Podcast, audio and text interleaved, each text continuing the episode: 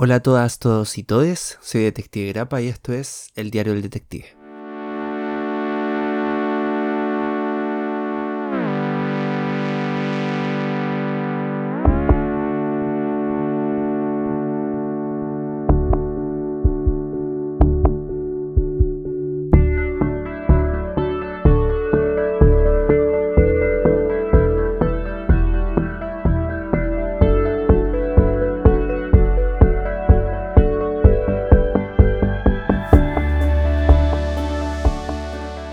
Pasado bastante tiempo desde la última vez que eh, me puse a grabar, me, puse delante de eh, computador, prendí el micrófono y me puse a grabar un podcast. Ha pasado muchísimo tiempo, eh, cerca de, bueno, yo como persona solitaria desde enero que no grababa nada, había grabado hace un tiempo una reseña de Chainsaw Man, que es una serie que me encanta pero la grabación nunca pudo fluir bien porque eh, había grabado todo un programa de 45 minutos y em, chistosamente grabé con el audio, o sea, con el micrófono del computador y se escuchaba horrible, horrible, horrible, horrible. Así que bueno, eh, no volví a grabarlo porque no me sentía con la misma... Eh, ouch. No estaba con la misma regla del momento, no estaba con la misma inspiración, así que bueno, no, no hubo una, una vuelta a la grabación y vuelta al estudio eh, para el capítulo. Lo que nos convoca hoy es eh, una serie que hace poquito, hace muy poquito, hace un par de días, eh, sacó su primera temporada en Netflix. Es una adaptación a una serie de cómics que a mí me gusta muchísimo, que lo pueden ver bastante dentro de de o sea, mis plataformas de Instagram, que soy un amante completo de esta serie de cómics. Em, me han gustado mucho siempre y bueno, le quería contar más o menos lo que había sido mi historia con Heartstopper.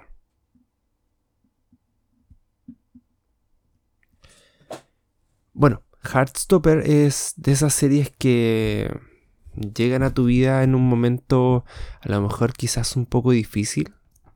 En un momento en que tú necesitas un poquito de, de no sé, un, poquito de, de, de, amor, no sé si de amor, pero eh, necesitas un poco de, de calorcito en tu patata, calorcito en tu corazón, porque a veces las cosas no fluyen como uno piensa y como uno quisiera, ¿cierto?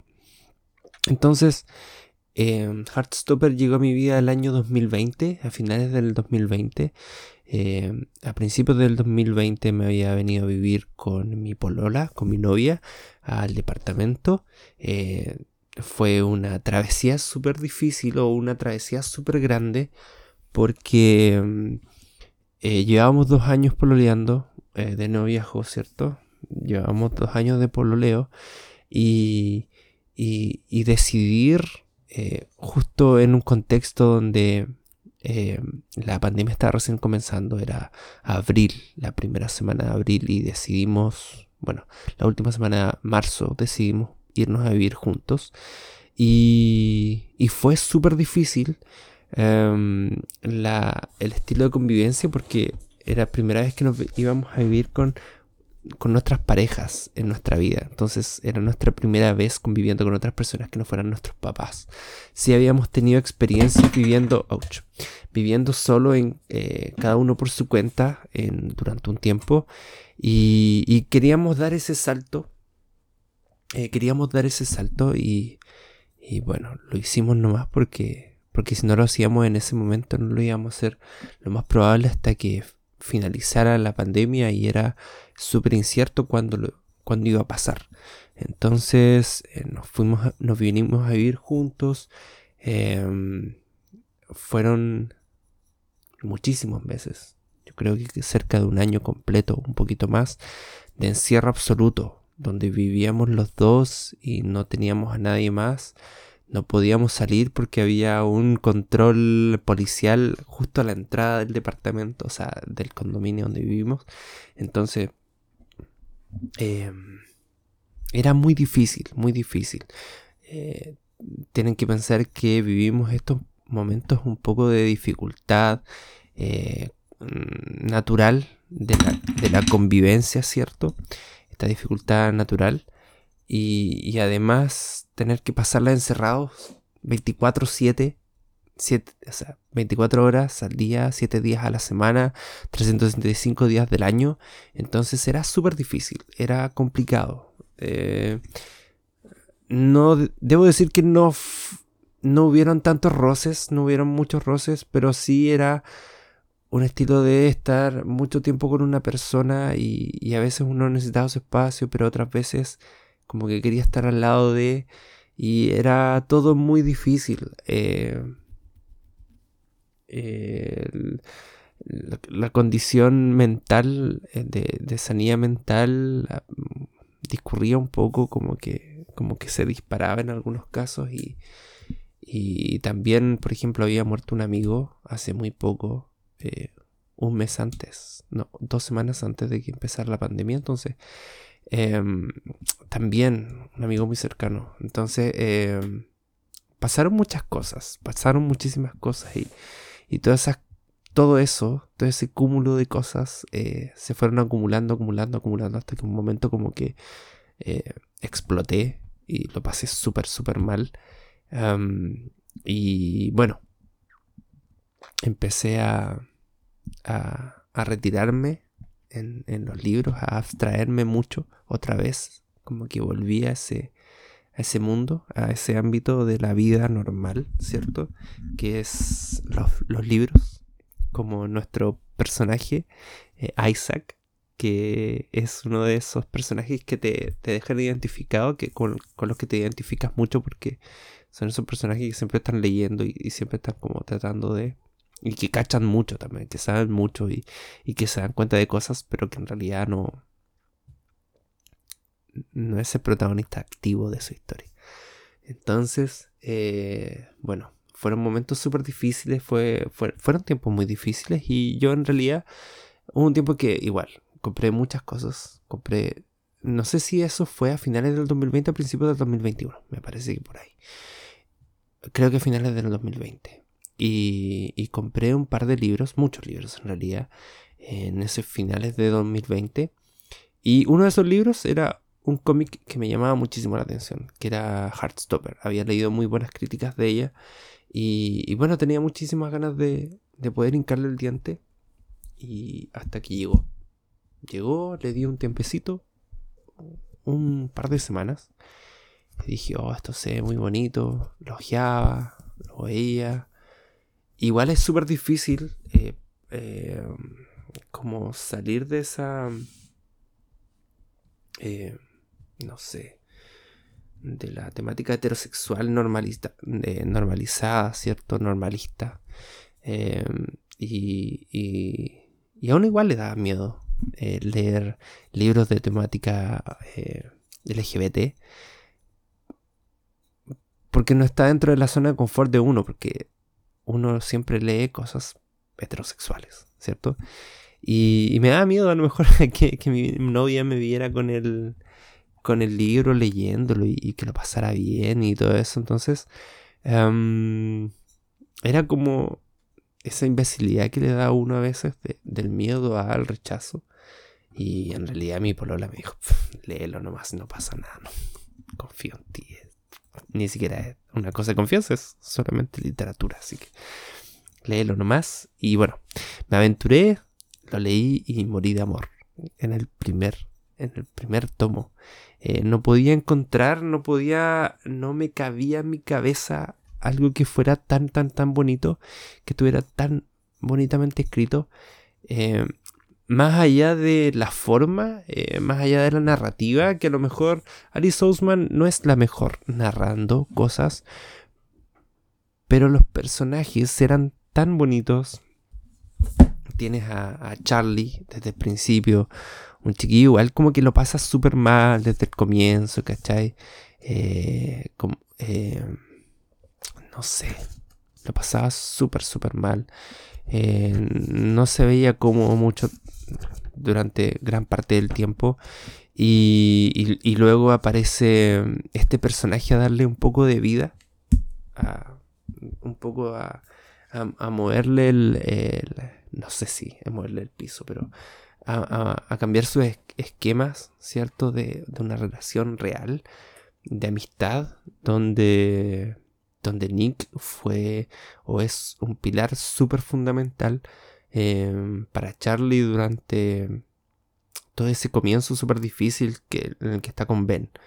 Entonces, eh, era muy bonito eh, poder irlos viendo cómo progresaba esa amistad, se iba transformando de a poquito en algo más. Eh, me gustaba mucho esa, esa confidencialidad que tenían los dos para, para poder reír, este, abrazarse y sin ningún temor y ningún miedo. Eh, sentía que igual había un poco de idealización eh, sobre el contexto, como que era todo muy normalizado, que hubieran dos eh, chiquillos, ¿cierto? O me gustaba mucho que había una normalización muy grande acerca de las temáticas LGBT dentro del libro y, pero de cierta manera igual me parecía un poco irreal. Pero me daba lo mismo porque era tan bonita la historia. Es, calentaba tanto el corazón.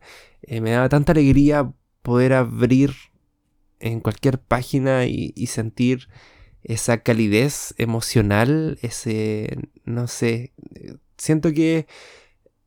Bueno, después lo voy a hablar que tengo dos series de confort en este momento y que son mis dos series favoritas porque, porque me muestran un mundo donde sí puede existir el amor, la paz eh, y, una educación distinta. Entonces, Heartstopper era ese rinconcito donde yo podía ser feliz, donde podía pasarlo bien, donde podía eh, reír, saltar, gritar, un poco llorar también, harto. Em, por dos personajes que eran ficticios, o que son ficticios, pero que estaban muy vivos para mí. Siempre lo he pensado como que eh, Nick y Charlie son personas que están vivas en la realidad, que pueden existir en cualquier momento. Y bueno, después pasa al segundo tomo. Eh, hay, hay algo que pasa al final, ¿cierto? Y empiezan a salir los demonios de Charlie, que que aparecen durante toda la serie.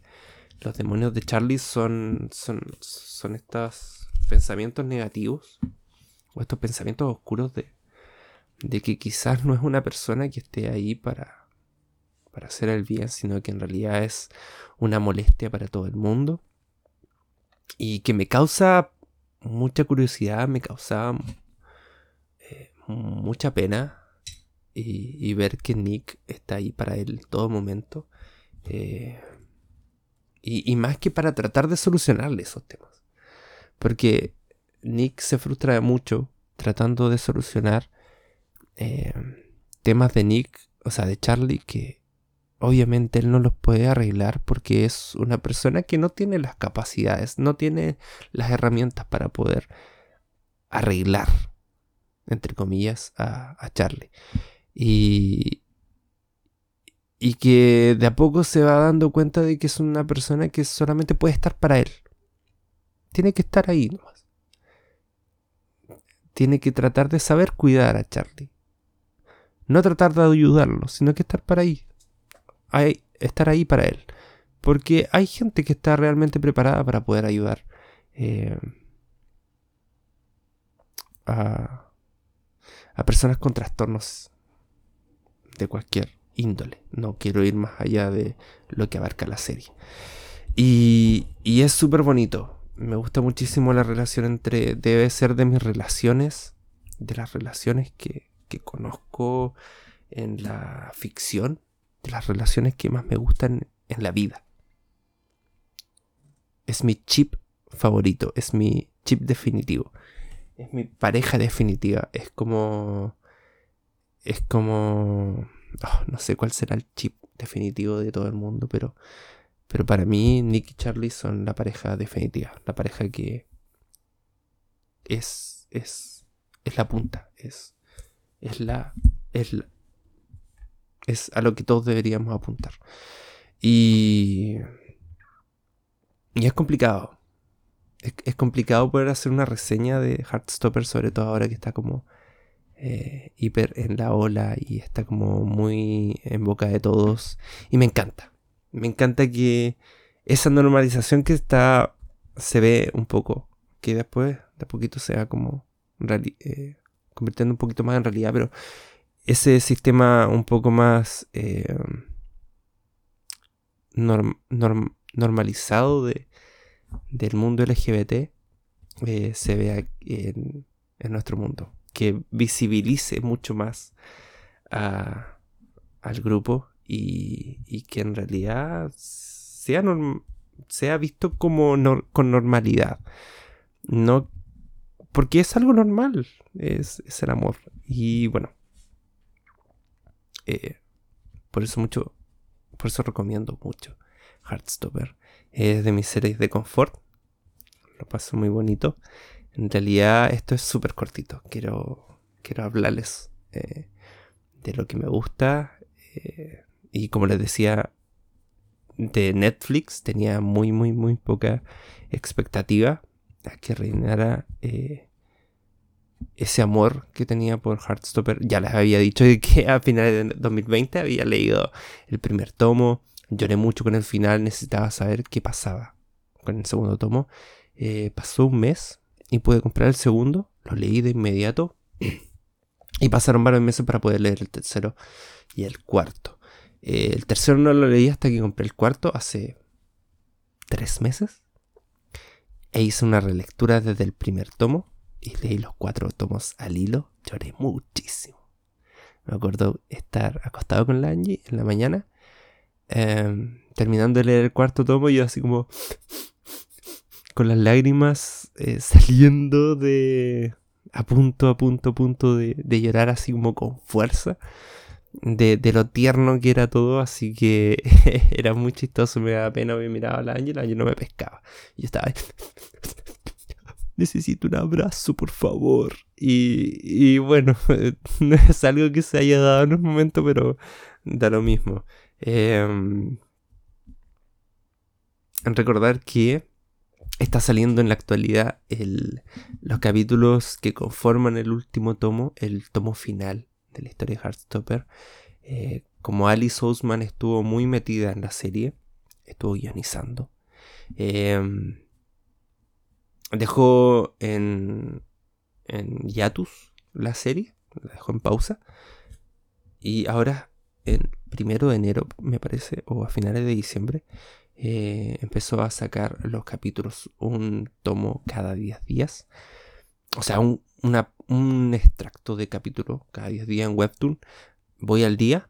Eh, se supone que el primero de mayo sale el eh, o sea, el, primero de mayo, sí. El primero de mayo sale el primer capítulo. O sea, el, capítulo siguiente, el extracto siguiente, y está muy bonita. Eh, así que si se leen los cuatro tomos, si necesitan un poquito más de Nick y Charlie, eh, pueden esperar a que salga el quinto tomo, yo creo que de aquí a final de año, o eh, pueden ir leyéndolo semanalmente en la plataforma de Webtoon.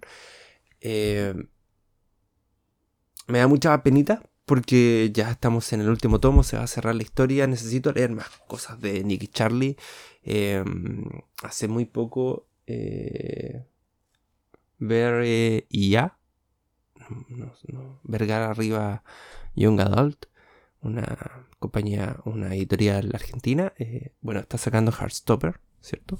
Y eh, sacó hace muy poquito un libro de Alice Ousman que se llama Loveless, que es acerca de una chica Em, asexual, ¿cierto? Pero que eh, no está dentro del universo de Heartstopper, por lo que sé. No es ningún personaje conocido de Heartstopper. Entonces quiero eh, leer una historia de Nicky Charlie que hay. Eh, quiero leer Solitaire, que es de Tori. El, primer libro que sacó Alice Ousman, en donde aparece Nicky Charlie. Es una historia de Tori. Y Heartstopper es, es un spin-off de, de, Heartless. Y hay un par de historias cortas y un, em, una historia de Aled, que es uno de los amigos de Charlie. que es Radio Silence, que también tengo muchas ganas de, eh, leer, y que curiosamente eh, Aled eh, no aparece en la serie de televisión de Netflix, sino que aparece un personaje nuevo, un personaje inventado para la serie que es Isaac, que es un personaje que me encanta. lo amo mucho, es un personaje que pese a que aparece muy poco, muchos yo creo que nos sentimos identificados, como decía al principio del, del podcast, del capítulo. Entonces, eh, feliz, feliz. Y claro, por eso es lo que les decía, tenía muy poquitas ganas de, no le tenía mucha fe a la serie de Netflix porque decía, bueno, en general Netflix es muy buena para arruinar algunas series. Entonces, tenía muy poquitas, muy poquitas ganas porque, no sé, eh, Netflix eh, para jóvenes adultos tiende a sexualizar mucho las cosas y, y Heartstopper es una serie que no era necesario sexualizar a los personajes porque es una serie que no va de eso. Eh, va de otras cosas y, me gusta que haya mantenido el tono soft de Alice Ousman ese y, y me gusta mucho que hayan dejado a Alice Ousman como como, como guionista porque pudo arreglar un par de cositas que a lo mejor no funcionaban tan bien o de manera tan orgánica en el cómic, que para mí me da lo mismo porque para mí el cómic es perfecto, eh, y le dio un poquito más de tridimensionalidad a algunos personajes que aparecían muy poquito en los primeros dos tomos, o en general en la serie, entonces eh, me gusta mucho, me gusta mucho porque le da mucho más profundidad a personajes que a lo mejor no tenían tanto en, el cómic. Y, aquí son personajes que tú puedes sentir mucho más vivos. Y eso, esa inclusión de Alice Ousman en los guiones, eh, eh, esa inclusión de la dirección, esa inclusión de esas hojitas pasando a veces dibujadas, ¿cierto? Al lado de los personajes. Esa... Mm, ese British, ese estilo muy British de series, que es una serie muy British. Me encanta, lo adoré cada uno de los episodios. Vimos la serie el fin de semana con mi novia y hoy me repetí los cinco primeros capítulos, voy en el quinto. Estoy solito en este momento, así que estaba viendo la serie.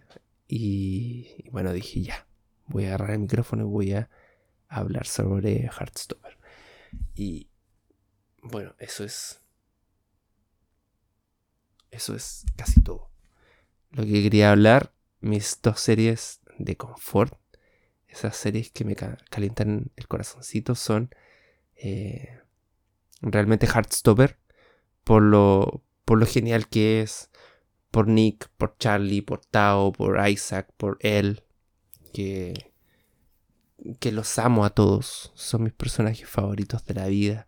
Y la otra serie es Ted Lasso, que la pueden encontrar en Apple TV Plus, eh, o Apple Plus, no me acuerdo cómo es, Apple TV Plus, que es una serie también muy, muy bonita.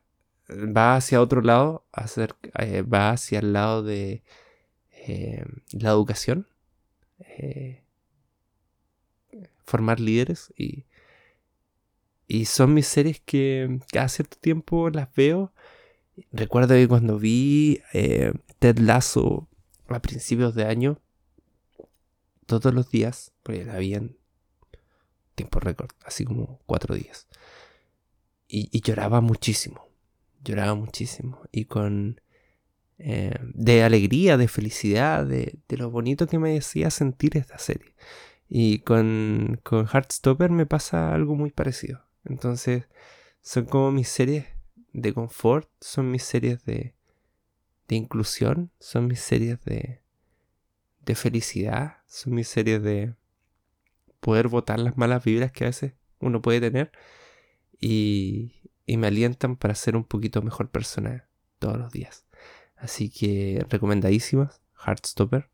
Si no han visto la serie, y solamente han leído los cómics, véanla porque vale muchísimo la pena. Yo creo que es un complemento totalmente necesario y es hay escenas calcadísimas a las del libro y si solamente han visto eh, la serie, porque de cierta forma les llamó la atención, eh, métanse y vean eh, lo maravilloso que es el cómic, porque el dibujo de Alice Osman y los spoilers, porque lo más probable es que la segunda temporada, si es que hay, ojalá que sí, ojalá que sí, em, va a ser muy parecido a lo que se viene, así que dejaron muchas referencias a los tomos siguientes y no hizo nada más que quebrarme el corazón cuando vi un par de cositas ahí, cuando me di cuenta de las referencias, así que vayan, entren a este mundo bonito de Heartstopper, a este mundo bellísimo de amor, amistad, de, de, aprendizaje, porque uno aprende muchísimo. Así que vayan, entren, amen la serie como yo. Y bueno, y si no les gusta tanto, al menos van a aprender mucho. Así que es eso. Eh, llevo 25 minutos grabando de algo que yo pensaba que no iba a durar más de 10 minutos. Así que muchísimas gracias por haberme escuchado. Vayan, vean Heartstopper. Yo creo que es lo único que vale la pena en Netflix en este momento. Vayan, vean Heartstopper. Vean Ted Lasso en Apple TV Plus. En algún momento voy a hablar de Ted Lasso. Cuando la vea por quinta vez. Y eh, empaticen. Empaticen, solidaricen, amen amen muchísimo y quieran a su gente. Nos vemos en un nos escuchamos en un próximo capítulo. No quiero decir nada de lo de las redes sociales porque ya saben que me pueden seguir en Instagram, en arroba detective grapa si quieren eh, cómics y mangas y si quieren libros en detective libros. Pueden seguirme también en YouTube y en Spotify. Pueden ir escuchando todos estos capitulillos. Sin nada más que decir, muchísimas gracias por haberme escuchado. Nos escuchamos en un próximo episodio que ojalá sea más pronto que tarde. Sin nada más que decir, muchísimas gracias por haberme escuchado. Nos solemos